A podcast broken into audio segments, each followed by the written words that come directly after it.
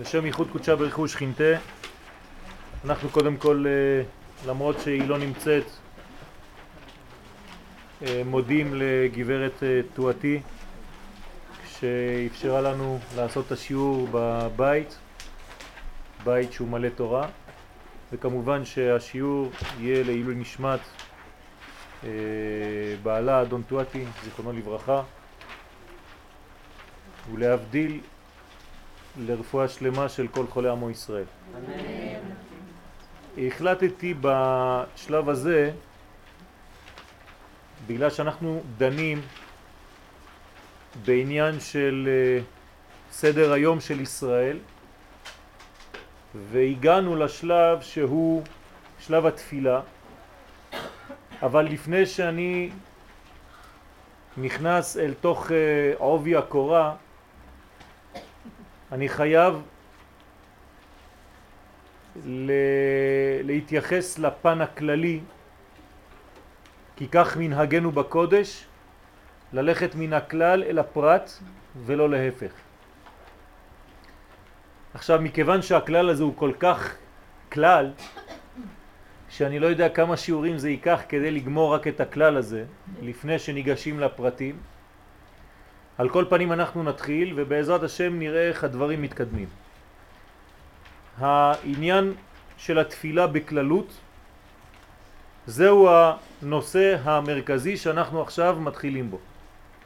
השיחה עם השם מרחיבה את הנפש.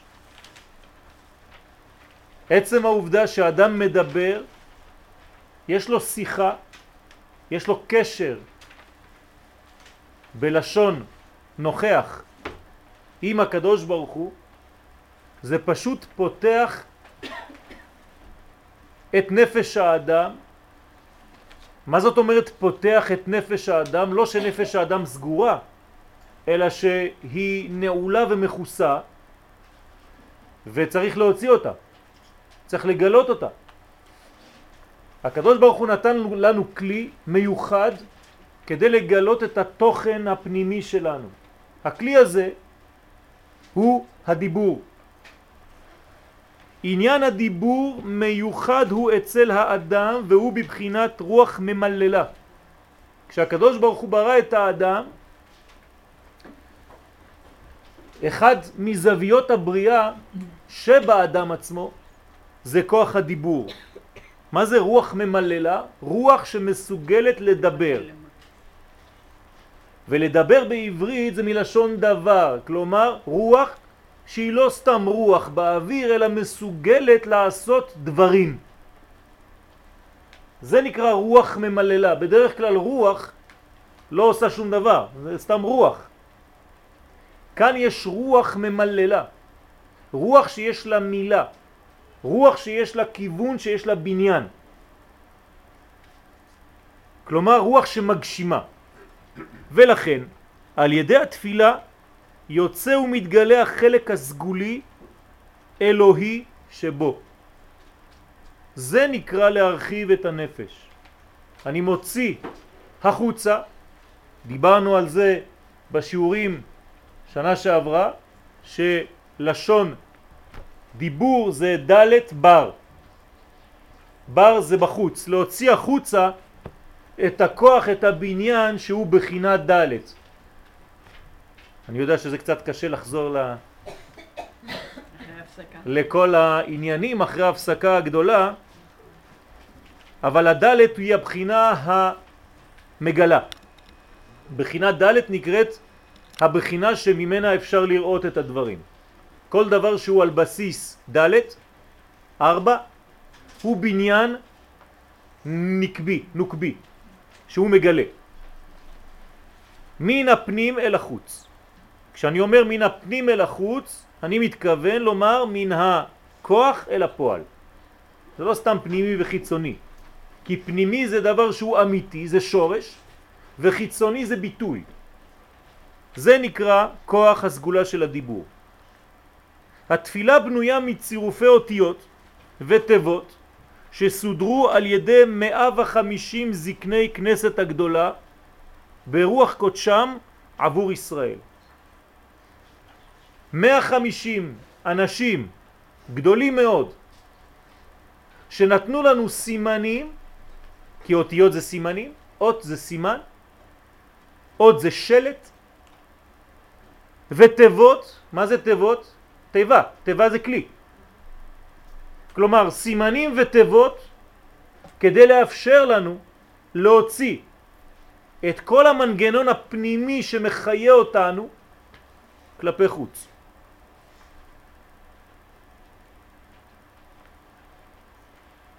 כלומר, אנשים שיש להם רוח הקודש, תכף נראה, הגמרא במגילה י"ז אומרת לנו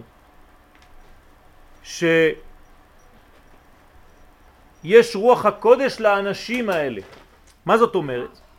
שמי שיש לו רוח, כן, שהוא מקודש, אז הוא יכול לטפל בדבר שקשור לרוח האדם, רוח ממללה.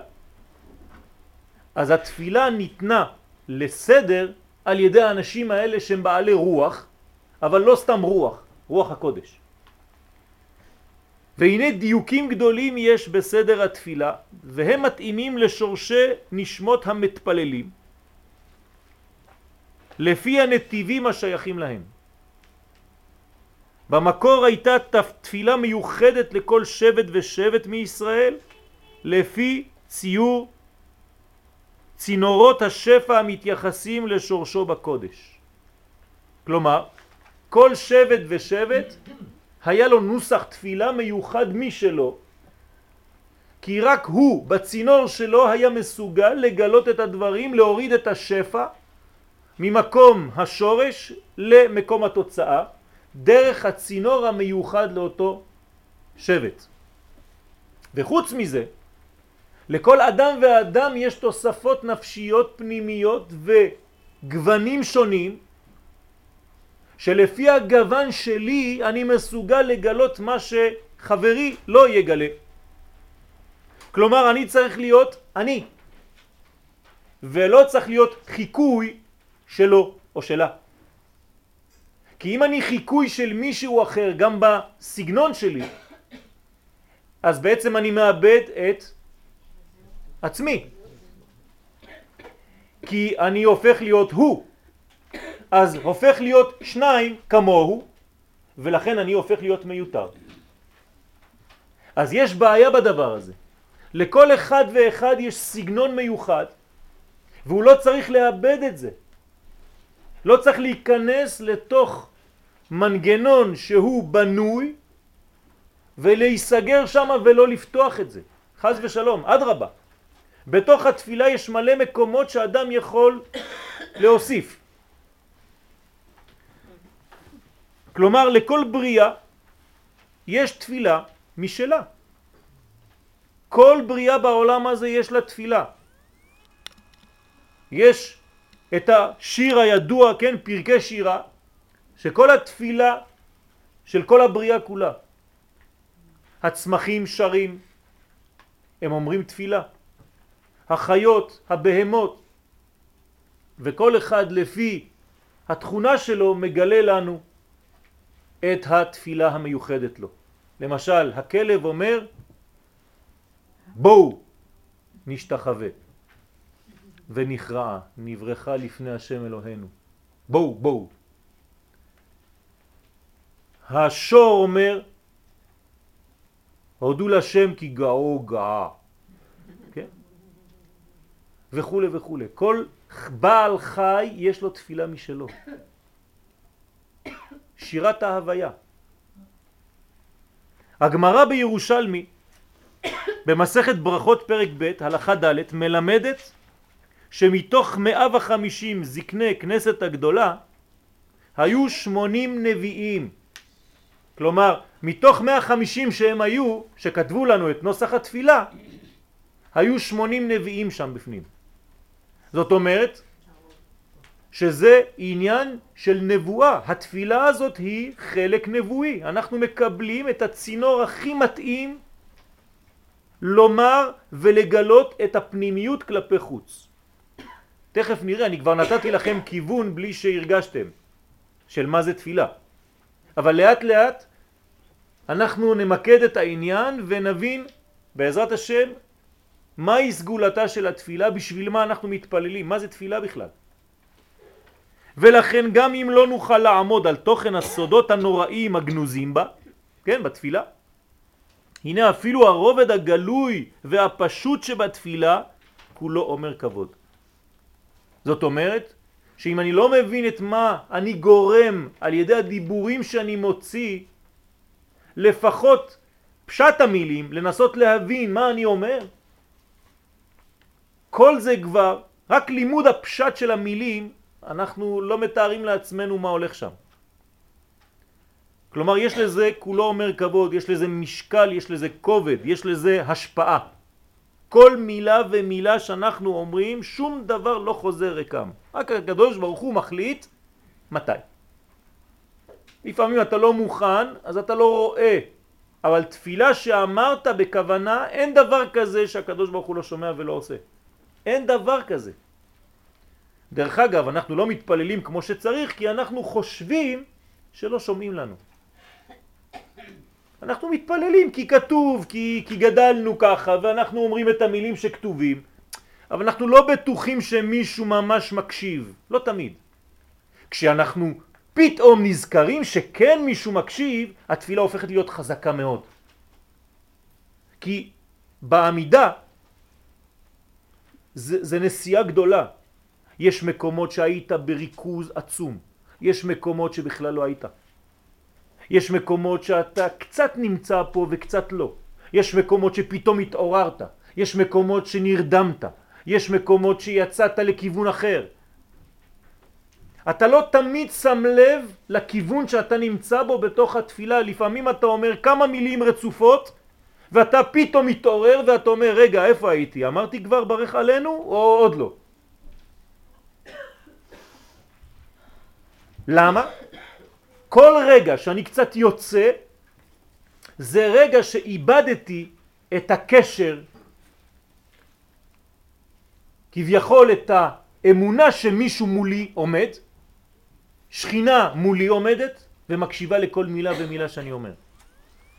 אז יש לנו נפילות, ירידות, אבל על כל פנים צריך להמשיך. אסור לעצור. לא לעצור גם לדברים ה...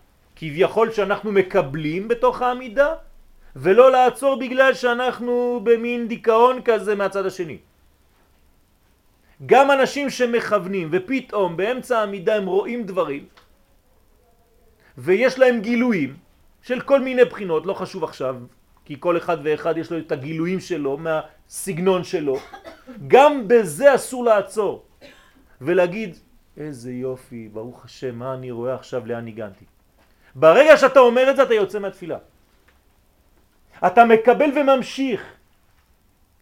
אתה רואה וממשיך ללכת. לא עוצרים. זה דבר חשוב מאוד. אנחנו חוזרים ללך לך של אברהם אבינו. תמיד הולכים. אתה רוצה לחשוב? תחשוב, תוך כדי הליכה. אתה רוצה ללמוד? תלמד, תוך כדי הליכה. תשימו לב בזוהר הקדוש תמיד רבי שמעון ורבי יוסי היו בדרך מהלכים. וכל דברי התורה שלהם זה בדרך. לא עוצרים. כל עם ישראל זו הליכה אחת גדולה מהגאולה הראשונה עד לגאולה האחרונה. זה גאולה אחת, זו אותה גאולה. הגואל הראשון מתחבר לגואל האחרון. ככה אומר הרב קוק זצ"ל דרך אגב, כשיוצאים ומשחררים את המדרגה הפנימית שלנו, אז גם אנחנו שומעים את השירה. כן, זה השבת שלנו, שבת שירה. למה? כי הצלחנו לצאת ממצרים. ברגע שאתה יוצא ממצרים, לא במובן הטריטוריאלי, כן? אלא במובן הנפשי, הפנימי, ברגע שהשתחררת מהכלא, באופן אוטומטי אתה שר. אז ישיר משה ובני ישראל כאילו כולם מכירים את השיר. לא חילקו להם פליירים לפני. כולם שרים אותו שיר עם אותן מילים. מאיפה? מאיפה הם יודעים? נבואה. הם פשוט שומעים את השידור הפנימי שעכשיו משודר ברדיו האלוהי. ואז כולם חוזרים על המילים שהם שומעים, אף אחד לא משקר, וכולם אומרים אותם מילים, פלא. לא כתוב שמשה אומר משהו והם חוזרים. אז ישיר משה ובני ישראל את השירה, כולם שרים ביחד.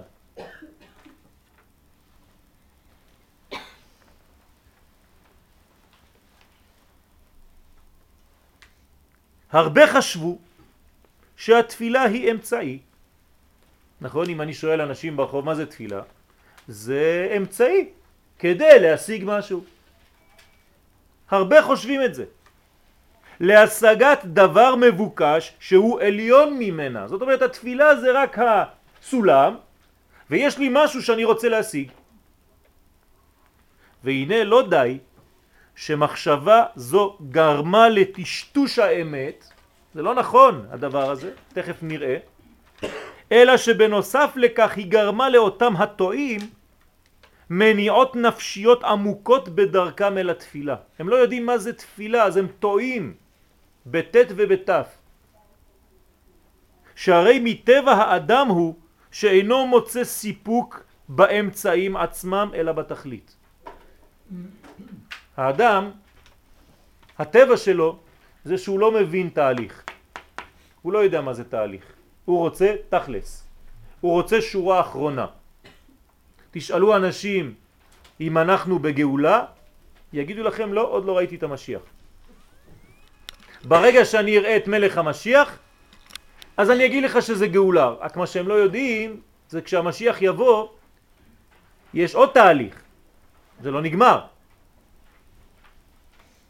ואז מה תגיד? זה עוד לא גאולה, עד שהוא יעשה את מה שהוא צריך לעשות. וכשהוא יעשה את מה שהוא צריך לעשות, זה עוד תהליך. כי אחר כך צריך לעשות עוד דברים אחרים. אז מתי תהיה הגאולה? אני שואל אתכם. אתם חושבים שגאולה זה הגילוי של האיש? מי שלא מבין שכל יום בתהליך הזה הוא חלק מהגאולה עצמה, הוא חי בייאוש. כי הוא תמיד מחכה לנקודה שלעולם לא תבוא. כי אין נקודה כזאת. יש רק תהליך. הכל תהליך, זה לא נגמר. אם אתה חושב שהתפילה זה תהליך, כלומר זה רק אמצעי, אז אתה לא מתייחס לתפילה. למה? כי זה לא אכפת לך, אתה רוצה את הדבר שהתפילה עוזרת לך להשיג. אז מה קורה לתפילה? אתה מזלזל, אתה כבר לא מבין מה החשיבות שלה. כי זה אותו דבר, זה אותו תהליך. כלומר, אם היום, יום רביעי בשבוע, לא הבנתי שזה היה יום רביעי מיוחד בתהליך הגאולה שכבר התחיל, אז פספסתי עוד שלב אחד בגאולה. בגלל מי? בגלל אותו יום שאני מחכה לו שאני לא יודע איפה הוא. וכיוון שהתפילה נתפסת אצלו כאמצעי למבוקש, זה רק אמצעי. שעליו הוא מתפלל, אני רוצה את הדבר הזה אז אני מתפלל בשבילו, אבל התפילה זה לא כל כך חשוב, זה רק עוזר לי להשיג, הרי שמתרפא ושר ממנה. אין לו כוח בתפילה, הוא לא מאמין בתפילתו, הוא לא מאמין במה שהוא אומר עכשיו, כי זה רק כדי להשיג משהו. זה כאילו שאני עכשיו נכנס לרכב ואני רוצה לנסוע לירושלים. כל עוד ולא הגעתי לירושלים, כל מה שאני עושה ברכב לא אכפת לי. זה לא נכון. חשוב מאוד לדעת שהדרך שמובילה אותנו לשם היא חלק מההגעה לשם. כי גם בירושלים אני ממשיך לנסוע. אז לא כשנכנסתי לתחום של ירושלים עיר הקודש אז מה קרה? הפסקתי לנסוע. לא. אז גם שם אני ממשיך לנסוע, יש עוד תהליך. ואני עוד פעם מזלזל כי אני רוצה להגיע לעוד נקודה אחרת. אז האדם לעולם לא שם לב לתפילתו כי בשבילו היא רק אמצעי ולא תכלית. כלומר הוא לא חי את התהליך הוא רק מחכה, משתוקק לנקודה שהיא בלתי נתפסת. לכן ההפך הוא הנכון. יש איכות עצמית בתפילה המאפשרת את חידוש החיים. מה זאת אומרת חידוש החיים? אני כבר נותן פה נקודה למחשבה. תפילה מאפשרת, בזכות התפילה, התפילה עצמה היא חידוש החיים. מה זה חידוש החיים? חידוש העולם. כל פעם שאני מתפלל אני מחדש את העולם. למה? כי אני קורע את ים סוף מחדש. זה נקרא קריאת ים סוף. חיברתי קצת את זה לפרשה של השבוע. אני קורע את ים סוף. הסברנו בכמה שיעורים קודמים שים סוף זה ים שכאילו אין לי לאן להתקדם, אני תקוע, אני הגעתי לסוף. ולחצות את הים הזה, זאת אומרת שיש תמיד לאן ללכת, אפילו שזה נראה לי סופי. אני עדיין קורע את הים וממשיך, כלומר אני מגלה יבשה בתוך הים. אני מגלה דרך בתוך המים. אז מה זה עושה? זה מחזיר אותי למה? לבריאת העולם. מה עשה הקדוש ברוך הוא בבריאת העולם? גם הוא כינס את כל המים, יקבו המים אל מקום אחד, ואז נראית היבשה. כלומר, הדבר שהקדוש ברוך הוא עשה במעשה בראשית זה גם קריאת ים סוף. כלומר, קריאת כל הים כדי לגלות יבשה. זה הדבר הראשון שהוא נותן לנו, הוא מחנך. אפשר לקרוע את הים כדי למצוא דבר שהוא דרך בשבילי. ואז אם אני מוצא את הדרך בתוך המים האלה, אז בני ישראל הולכים בתוך הים, ביבשה. וזה התפילה. לתפילה יש את הכוח הזה, לחצות, לקרוע את הים. לעבור ולהתקדם גם כשנראה לי שזה אבוד. אתם זוכרים מה קרה לאשת לוט? כשהיא הסתובבה, היא בעצם מה עשתה? הפסיקה להתקדם. ואז היא נתקעה. היא הפכה להיות מלח. נציב, נציב מלח. הרמז הוא עמוק. כשמפסיקים להתקדם ולו רגע אחד, נתקעים למלח. איך מפסיקים ללכת? תלוי. יש אנשים שהפסיקו ללכת לפני עשר שנים כי הייתה להם טראומה שם. אז כבר עשר שנים הם מסתכלים על הנקודה ששם הייתה טראומטית בשבילם ומאז הם כבר לא התקדמו. הם נשארו תקועים כמו נציב מלח שם במקום ללכת משם לפה. כל אחד בחיים שלו תקוע באיזה מנגנון שהוא מסתכל בו ואז הוא גורם למסכים. אתם יודעים מה זה אישה? אישה זה הביטוי, נכון? הביטוי הממשי של הגבר. מסכימים איתי, כן? הגילוי, ההוצאה לפועל. אנחנו מדברים על האישה של מי? של לוט. מה זה לוט בעברית? מסך. בערפל. ערפל. כלומר האישה של לוט זה הביטוי של המסך, של הסגירה.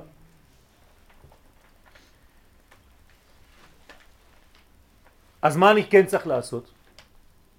אני צריך לצמצם.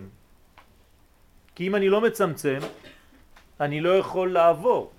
מה זה יקבו המים אל מקום אחד? מה זה קריאת ים סוף?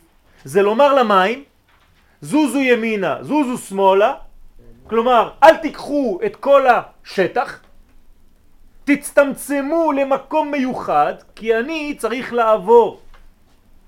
אם אני מבין את זה, אז אני מבין שבעצם המים האלה שאני מדבר עליהם זה התורה.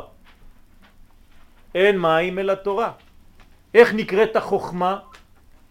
מי החוכמה, המים של החוכמה, נכון? ים החוכמה. אם אני לא תופס צמצום בתוך כל החוכמה הזאת, אני הולך לאיבוד אפילו בחוכמה. אז אני חייב לעשות צמצום במים האלה. ומה זה הצמצום הזה? תפילה. התפילה עוזרת לי לצמצם, למקד בתוך ים החוכמה ולעשות לעצמי דרך לעבור כדי להשיג את החוכמה העליונה הזאת. כלומר התפילה זה הצמצום של האור וזה הגילוי של האור. כשאני יוצא משיעור תורה ואני מתפלל, אז למרות שבשיעור התורה קיבלתי חידושים גדולים, אבל אם התפילה לא הייתה טובה, החידושים לא הגיעו ממש לעולם הזה. התפילה תאפשר לי לגלות את האור הזה שקיבלתי כאן. זה לא שזה שני דברים נפרדים,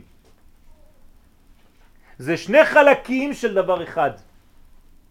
תכף נגיע לזה. הנביא אומר בישעיה י"א, ומלאה הארץ דעה את השם כמים לים מכסים. זאת אומרת שאנחנו רואים שהחוכמה הולכת לחסות את העולם כמו מים, נכון? עכשיו מים זה סכנה. אם אין לי כלי שמאפשר לי לחצות את המים, או לפחות להיות על המים כמו תיבה, תיבה, תיבה, מילים, תיבות.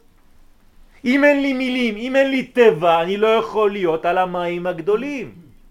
לכן אני צריך תיבה, או תיבת נוח, או תיבת משה רבנו, זה אותו דבר. כלומר, מה זה תיבה?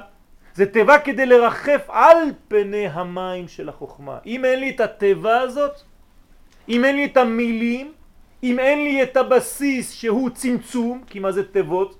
מה זה אותיות? זה צמצומים. אני לעולם לא יכול לקבל את אור החוכמה, כי אני תמיד נשאר בים הגדול ואני לא מוצא את הנקודה שדרכה, דרך שדרכה אני יכול לעבור, הנותן בים דרך. ובמים עזים נתיבה. כל עוד ואין לי דרך בתוך הים,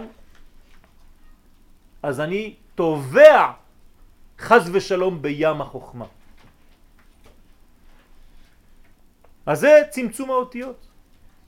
זה התיבות.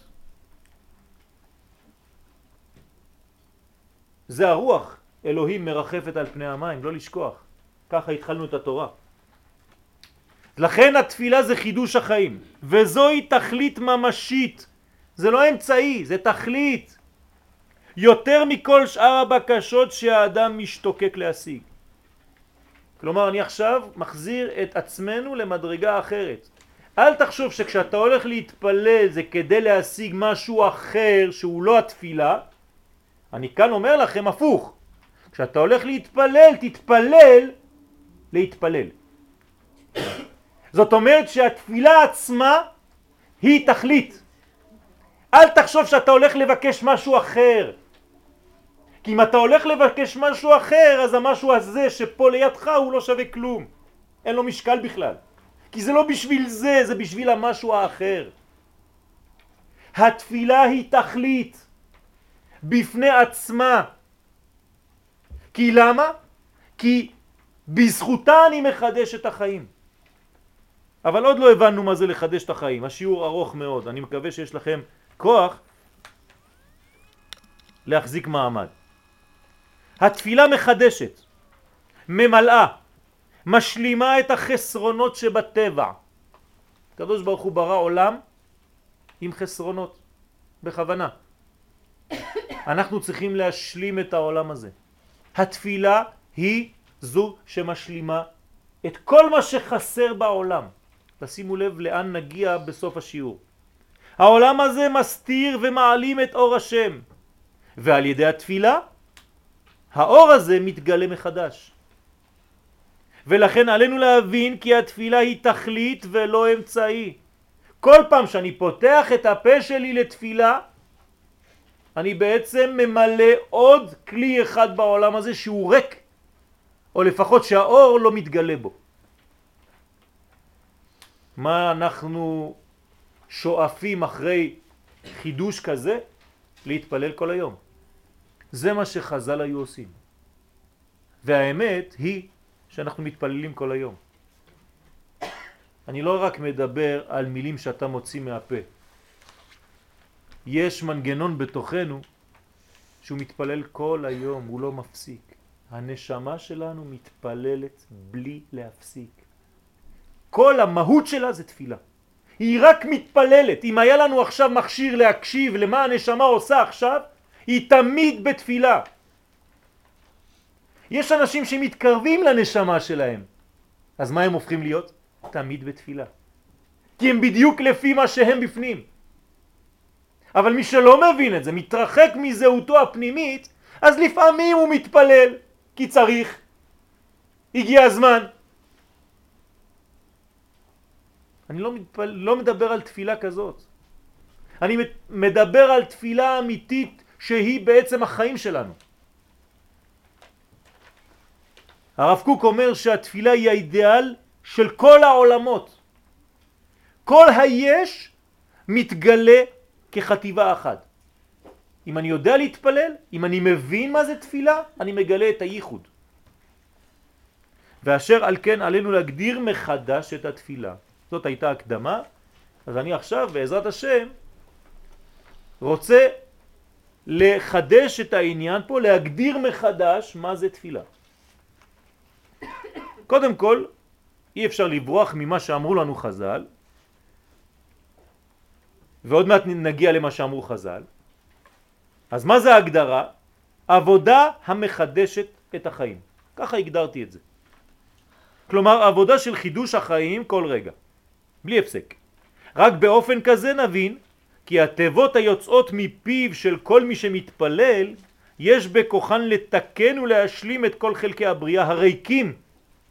למה הם ריקים? מחמת הצמצום. כשהקדוש ברוך הוא ברא את העולם הזה הוא צמצם. מה זה צמצם? העלים את האור, אני לא נכנס לכל הפרטים, העלים את האור. התפילה באה ומגלה את האור איפה שהוא נעלם. כלומר אני רק מוריד את מה שמפריע כדי לראות את האור.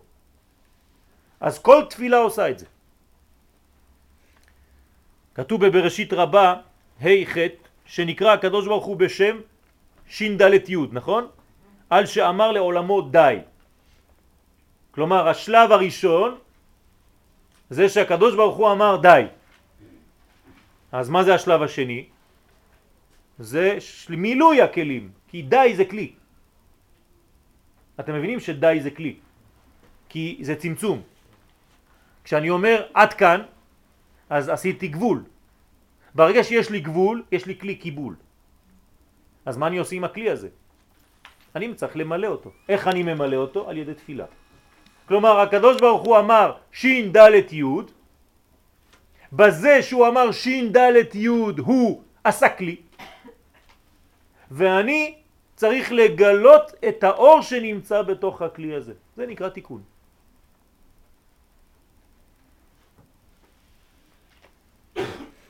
התפילה משלימה את העולם. ואם נעמיק ברעיון הזה נגיע למסקנה שהיא מהווה את הביטוי הברור לשותפותו של האדם במעשה בראשית. כלומר, כשאני מתפלל, אני נהיה שותף. אני מגלה כמה אני שותף לקדוש ברוך הוא. כי בשביל מה הוא ברא את העולם? אשר ברא אלוהים? לעשות. מה זה לעשות? מי עושה? אני. בני האדם עושים. איך אני עושה? על ידי שאני עובד. יש לי עבודה. אתם מכירים הגדרה של תפילה ש... מזמינה את המילה עבודה? עבודה שבלב. כלומר, יש לנו עבודה. היא לא עבודה סתמית, היא עבודה שבלב והיא נקראת תפילה, ככה אמרו חז"ל. כשאני מתפלל אני עובד. מהי העבודה? אני משלים את כל החסרונות שיש בעולם הזה.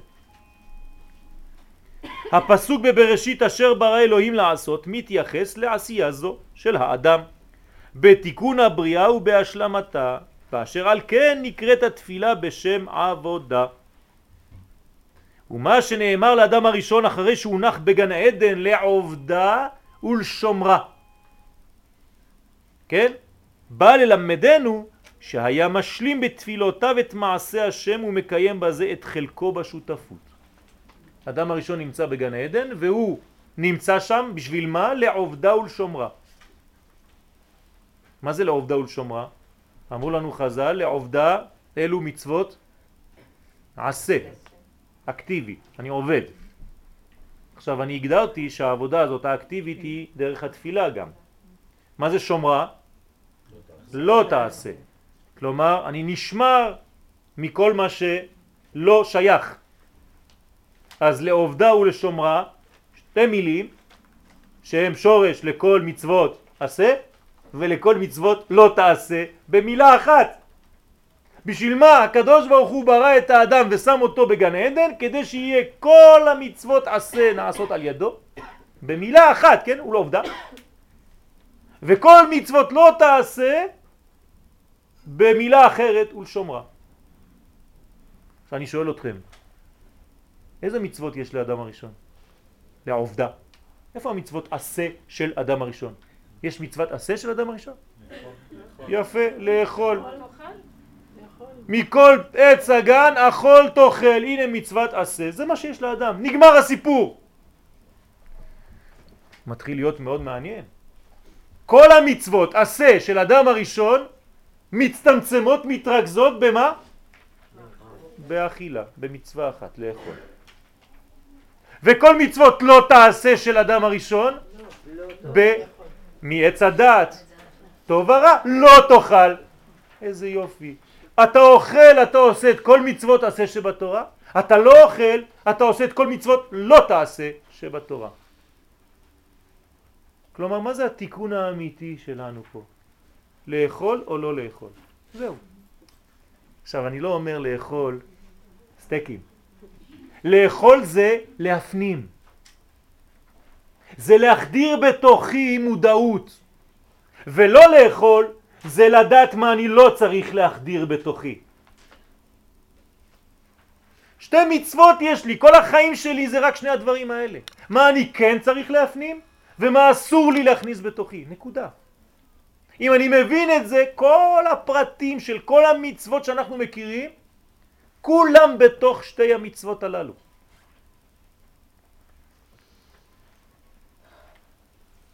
כלומר התפילה היא בכלל לא באה לשנות דברים. התפילה היא באה רק לגלות את מה שגנוז בנשמה פנימה. כלומר להחזיר אותי למה? לטבע האמיתי שלי, לגלות מה אני בפנים. בשביל זה התפילה באה, כן? לא לשכוח את השורש של המילה תפילה, זה מלשון קשר. תפילה של ראש, תפילה של יד. שניהם ביחד תפילים. כלומר, תפילה של ראש, קשר של ראש. תפילה של יד, קשר של יד. קשר של ראש, מחשבה.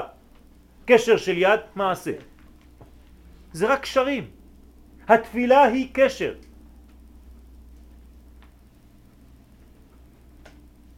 יוצא כי התפילה ממשיכה את חידוש החיים אל תוך ההוויה כולה.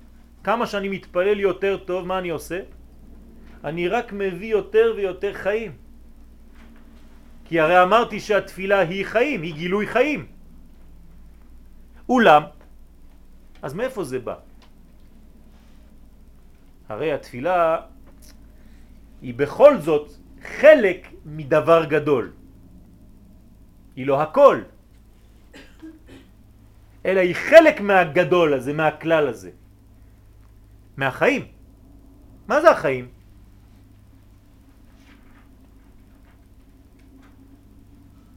מה זה החיים? מי מחיה את האדם? שלמה המלך אומר לנו, נכון? החוכמה תחיה. אם אין חוכמה אין חיים. חיים זה לא רק לחיות וללכת ברחוב. חיים אמיתיים זה חוכמה. החוכמה תחיה את בעליה. האדם שלו מגלה את החוכמה הזאת בחיים שלו, הוא לא נקרא חי. הוא אולי חי, נראה כחי, אבל זה לא נכון. הוא צריך כמה שיותר לחזור לחוכמה האלוהית הזאת ואז הוא קם לתחייה. כלומר תחיית המתים זה לא רק מתים שקמים מגבעת שאול, מהקבר. תחיית המתים זה גילוי חוכמת השם. זה נקרא תחיית המתים. ומלאה הארץ דעה את השם כמים לים מכסים זה תחיית המתים. כשעם ישראל מבין מה הוא עושה בחיים והוא לוקח את כל האמצעים כדי לעזור לו לעשות את העבודה הזאת, למשל לבוא לגור בארץ ישראל, אז הוא גם חי, הוא חוזר יותר ויותר לחיים. מה אומר דוד המלך? ואני תפילה. ואני תפילה. לא ואני, ויש לי עוד משהו, איזה תפילה. אני תפילה. כל כולי הופך להיות תפילה, זאת אומרת גילוי של חיים. לכן דוד מלך ישראל חי וקיים. יוצא כי התפילה ממשיכה את חידוש החיים אל תוך ההוויה כולה. אולם צריכים אנו להבין מהי עצמות החיים. מאיפה זה בא? הנמשכת מאיתו יתברך אל תוך ההוויה כדי לחדש אותה. ונראה לומר שמדובר על התורה. זה נקרא חוכמת השם, זה התורה. ואם אמנם נשלמים כל החסרונות של הבריאה כפי שכתבנו לאל, הרי שהדבר מתאפשר רק על ידי האור האלוהי שהוא אור התורה. כי אור זה משפיע את עצמות החיים ממש אל כל ההוויה. כמו שאמרו חז"ל באבות, גדולה תורה שהיא נותנת חיים לעושיה. אז אני לא מבין, אמרתי לכם שהתפילה היא החיים, עכשיו אני אומר לכם שזה התורה.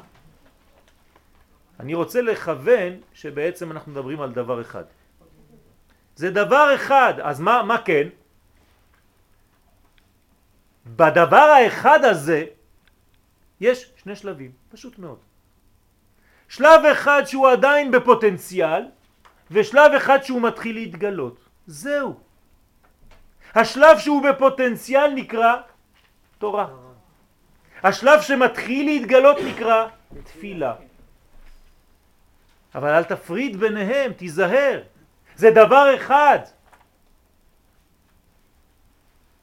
לפי זה יוצא כי פעולת התורה היא להאיר את הדרך עבור התפילה. כלומר, יש פעולה משותפת פה, משולבת, בין שני דברים של דבר אחד.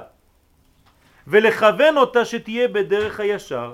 לכן אם היה מתפלל עומד בחוץ לארץ, על ידי אור התורה יכוון תפילתו לארץ ישראל ומשם לירושלים ולבית המקדש ולקודש הקודשים כמו שכתוב במלכים והתפללו אליך דרך ארצם כלומר מאיפה אפשר להתפלל? כשלתפילה יש כיוון עוד פעם אני לא מדבר רק על כיוון פיזי. כלומר, לא רק בגלל שאני מסתובב לכיוון ארץ ישראל, אם אני במטוס ואני לא יודע איפה אני נמצא, זה לא חשוב. העיקר שאני מכוון, זאת אומרת שאני נותן כיוון לגילוי הזה שיש לי בפנים. כלומר, אני צריך לדעת מה זה ארץ ישראל, כי לשם אני צריך להגיע עם התפילה שלי.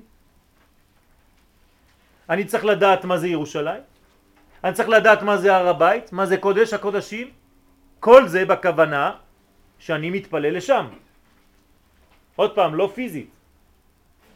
כלומר, אני צריך לדעת שיש עולמות, שיש עולם הבריאה, שיש עולם היצירה, שיש עולם העשייה, וכל העולמות האלה מובילים אותי לעולם עליון יותר, שהוא נקרא עולם האצילות. אז חז"ל אומרים לנו לעשות שלושה צעדים אחורה, שלושה צעדים קדימה, לפני התפילה. למה? זה לא התעמלות קרקע. זה לדעת שאני יוצא משלוש מדרגות, משלושה עולמות ונכנס דרך שלושה עולמות עד שאני מגיע לעולם העליון. יש כאן כניסה, תהליך, אני הולך, גם בעמידה אני הולך. תשימו לב, פרדוקס. אני באמצע העמידה ואני לא מפסיק ללכת בתוך העמידה הזאת, שאני לא זז.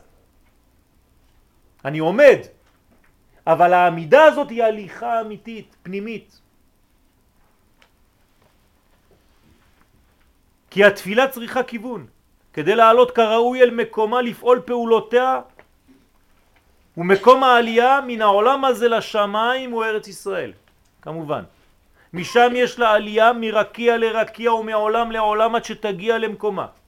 כי ארץ ישראל היא מקום חיבור העולמות, מבחינת היסוד הקושר בין החלקים. בניקוד זה נקרא שורוק, מלאפום. עוד מעט נבין את הציור הזה, בעזרת השם. למרות שהבנתי, למרות שאני עושה עכשיו עבודה, אני צריך כיוון. על כן צריכים להאיר את הדרך בפני התפילה, וזה נעשה על ידי אור התורה. יש לי פנס פנימי בתוך התפילה, שזה התורה. התורה מאירה את תפילתי. זה שני חלקים של דבר אחד, כי עניין התורה הוא להורות. כן, מה זה תורה? מלשון אני מורה את הדרך. למי אתה מורה את הדרך? לתפילה, לגילוי, לגילוי החיים. כמו שכתוב בשמות י"ח, להורות להם את הדרך אשר ילכו. אז יש שאלה. אתה אומר לי שהתפילה היא בעצם לעלות. אני שואל אתכם, האם התפילה היא ממטה למעלה או ממעלה למטה? אם היינו צריכים לתת כיוון לתפילה, האם זה ממטה למעלה או ממעלה למטה? מה אתם חושבים? ממעלה למטה? ממטה למעלה, יש כבר מחלוקת. ברוך השם, אלו ואלו דברי אלוהים חיים.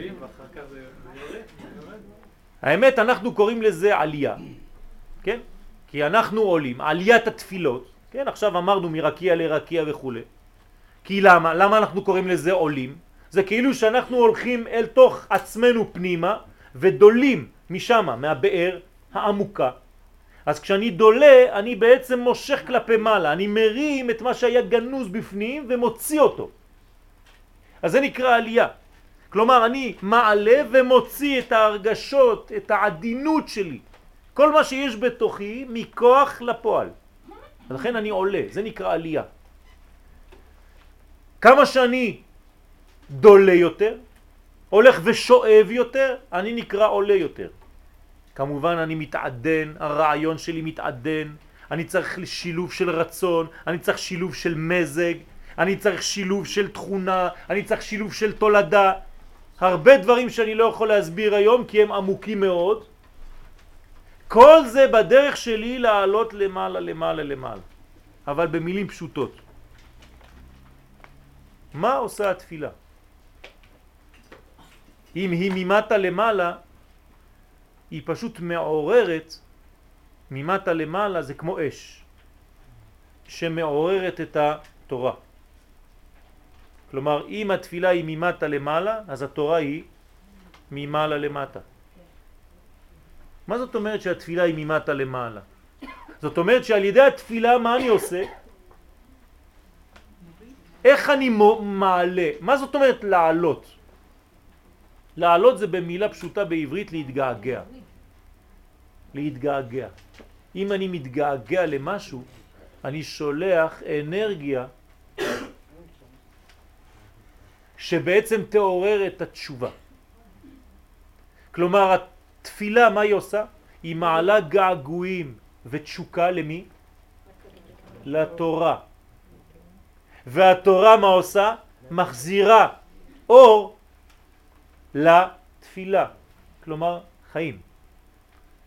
אתם מבינים למה הדבר דומה פה? אני לאט לאט מוביל אתכם לאיזשהו שילוב פה. למה זה דומה? אנחנו מדברים פה על זוגיות. שיתוף פעולה. זה זכר ונקבה.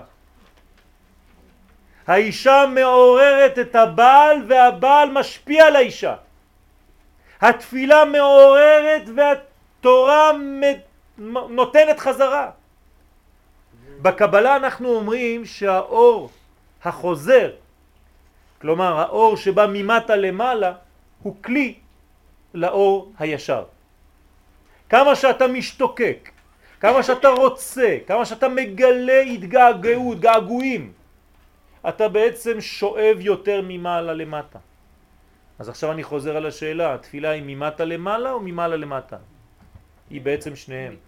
אנחנו אומרים שאנחנו בעצם עולים, אבל אנחנו גורמים שמשהו ירד. אז זה אותו דבר. זה נקרא עלייה כשאני רואה. לפעמים אתה ברכב ואתה רואה רכב שלידך שהולך אחורנית. אז אתה חושב שאתה מתקדם, אתה לוחץ על הבלמים. או הפוך, אתה רואה שהוא מתקדם ואתה חושב שאתה הולך אחורה. אתה עוד פעם לוחץ. למה? כי אתה יכול לראות מזוויות שונות. או זה נקרא עלייה או זה ירידה, אבל זה אנחנו מדברים על אותו דבר. בעברית זה רעיון נחמד. רק בלשון הקודש, רק בעברית, כן? האישה היא הנקבה של האיש.